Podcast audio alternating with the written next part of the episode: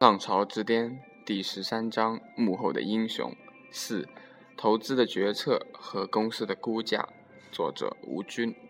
我们在上一节中举了一个风投投资的例子，在这个例子中，我们忽略了两个关键性的问题：风险投资公司如何决定是否投资一家公司，以及如何决定一个小公司的价值。这两个问题要回答清楚，需要专门写一本书，因为每一次投资的情况都不相同，前一次投资的案例通常不能用到下一次，因此我们简单的介绍一下一些投资和估价的原则。我们从上面的例子可以看出，风投常常是分阶段的，可以有天使投资的阶段，第一轮和后一轮。天使投资阶段不确定性最大，甚至无章可循。很多成功的天使投资回回想起来都不知道是如何成功的。开始投资 Google 的一些天使投资人，包括政治家亨利·基辛格、演员和加州州长斯瓦辛格，以及篮球明星奥尼尔，都搞不清楚 Google 是干什么的。我的一位朋友是世界上该领域最大的公司的创始人之一，该公司先在纳斯达克上市，后来又以几十亿美元的高价卖掉。这位共同创始人对我讲，他们创业的第一笔钱是从一个台湾的天使投资人那里拿到的五十万美元。这个投资人根本就不是 IT 领域的人，也搞不懂他们要干什么。最后请了一位相面先生给他们三个人看了看相，这三个人身材高大，面相也不错。于是那位投资人就投资了。当该公司以几十亿美元的高价被收购时，这位天使投资人也许应该感谢那位相面先生，为他带来了上百倍的投资收益。正是因为这种不确定性，很多很大的风投公司都跳过这一轮，一些更加保守的风投基金只参与最后一轮的投资。有些清清楚楚地说明，在下面几种情况下不投资：一、不盈利的不投；二、增长不稳定的不投；三、公司达不到一定规模的不投。甚至有些风投基金已只投已经有了十二到二十四个月内上市计划的公司。当然，到了这一步，常常是融资公司挑选风投了。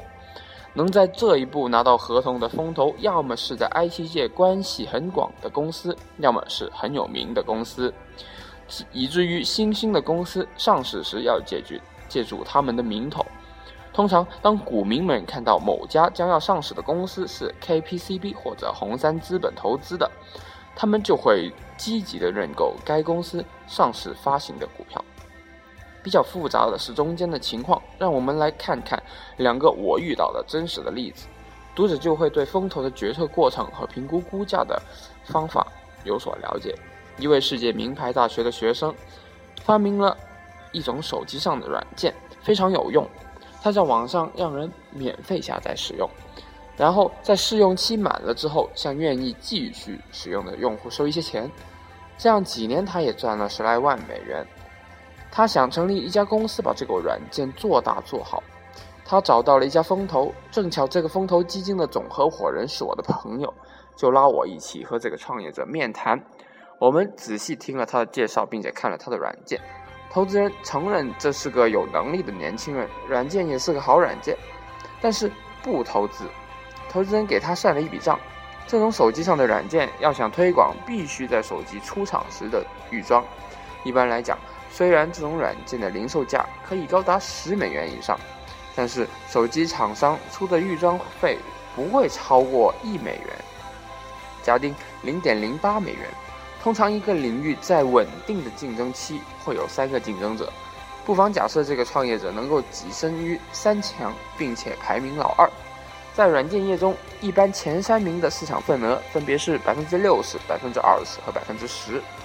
那么，在很理想的情况下，这位创业者可以拿到全世界百分之二十的手机市场的预装权。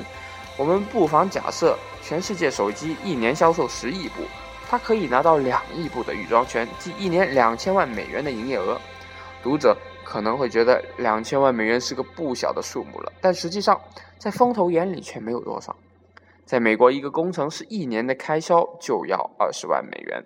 世界上有四五个国家，近十个主要手机生产厂家，要想拿下这百分之二十的市场，需要一家一家的谈。手机的软件不像个人计算机的软件，有了漏洞，在网上发布一个补丁，自动就补上了。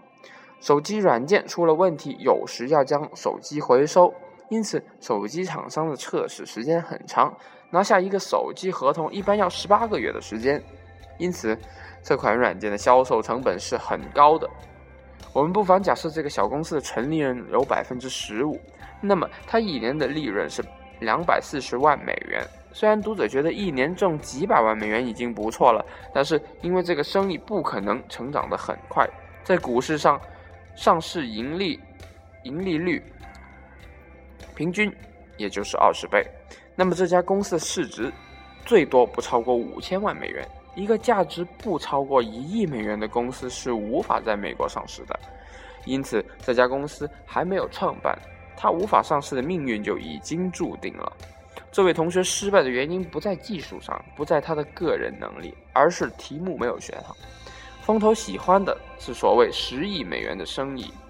最后，我做风投的朋友建议这位同学找找天使投资人，因为这样一件事做好了还是有利可图的。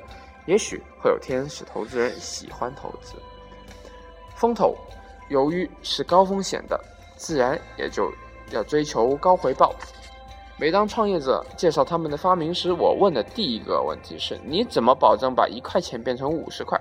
虽然风险投资最终的回报远没有几十倍，但是投资者每一次的投资都会把回报率定在几十倍以上。因此，我这第一句话通常就难倒了一多半的。创业者，大部分人听到这句话的反应是：要这么高的回报，是不是太贪心了？两年有个三五倍不就不错了吗？一般的传统投资，几年有个三五倍回报，绝对是不错了。但是由于风投的失败可能性太大，他必须把回报率定得非常高，才能收回整体的投资。据我一位做风投的朋友讲。红杉资本当年投资 Google 的那轮风投基金高达十几亿美元，只有 Google 一家投资成功了。如果 Google 的回报率在一百以下，整轮基金就仍然是亏损的。从另一方面看，对风投来讲，几十倍的投资回报是完全可及的。上世纪五十年代早期，风投 ARNDC 投资 DEC 回报五千倍，KPCB 和红杉资本投资 Google 是五百倍。而 Google 的第一个天使投资人安迪·贝托谢姆的回报超过万倍。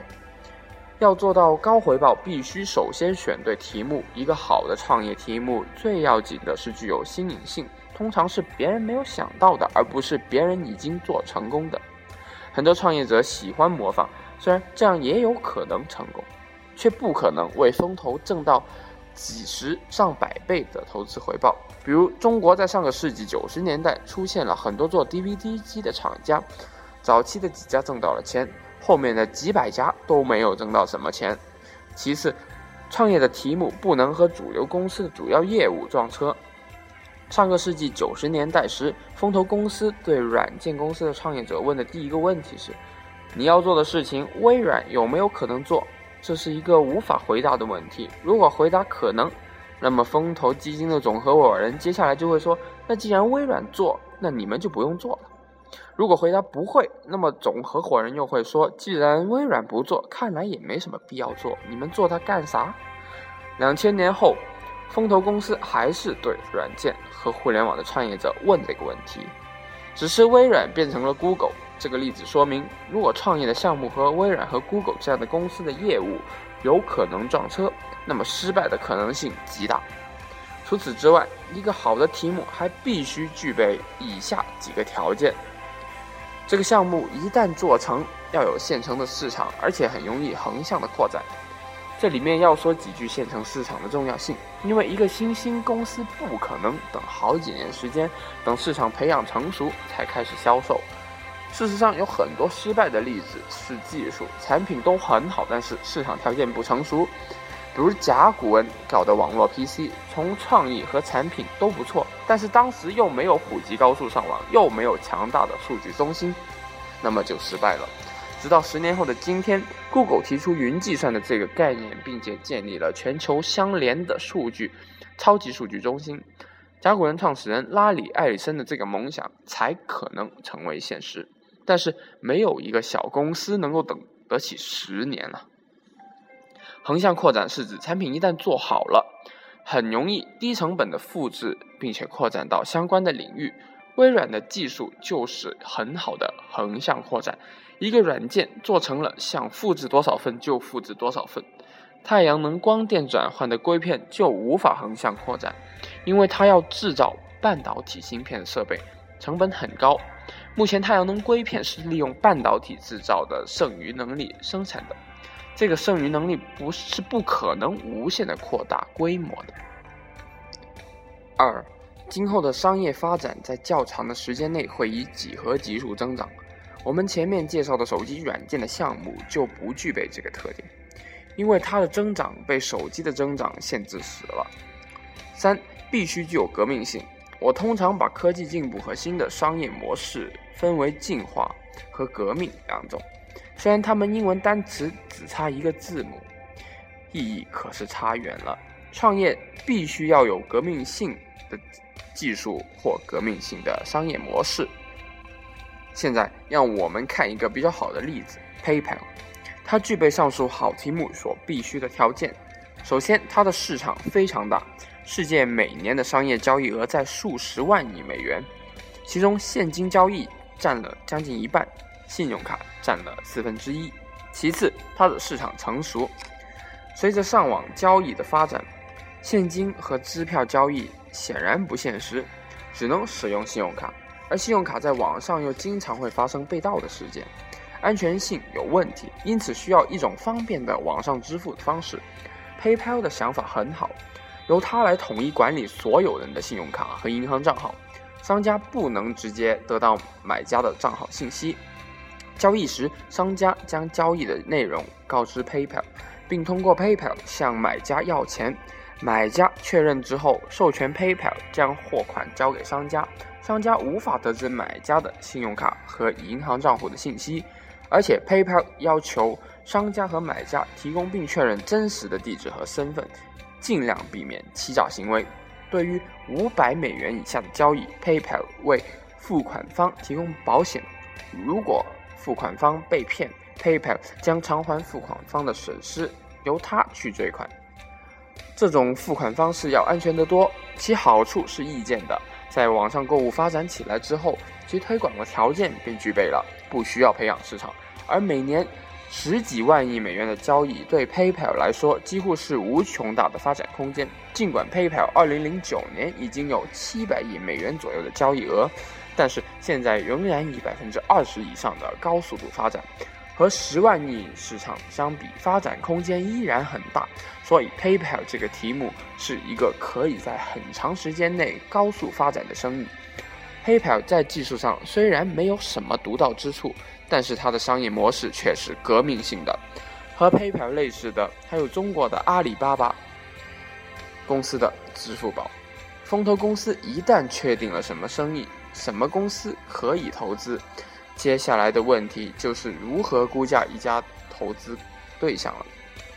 和投资股市不同，风险投资对象大多没有利润，甚至没有营业额可言，其估价不可以按照传统的市盈率或者折扣现金流来衡量。关键是看今后几年该公司的发展前景，和看到目前为止该公司发展到哪一步了。和投资股市另一个不同之处，新创的公司因为没有什么业绩可以衡量，创始人和早期员工的素质就变得很关键了。一般来讲，一些高姿态的创始人，比如思科的公司资深雇员和斯坦福的教授创办的公司，容易获得较高的股价。风险投资公司一旦将资金投入一个新创的公司之后，它的投资任务还远没有完成。从某种角度上讲，它才刚刚开始。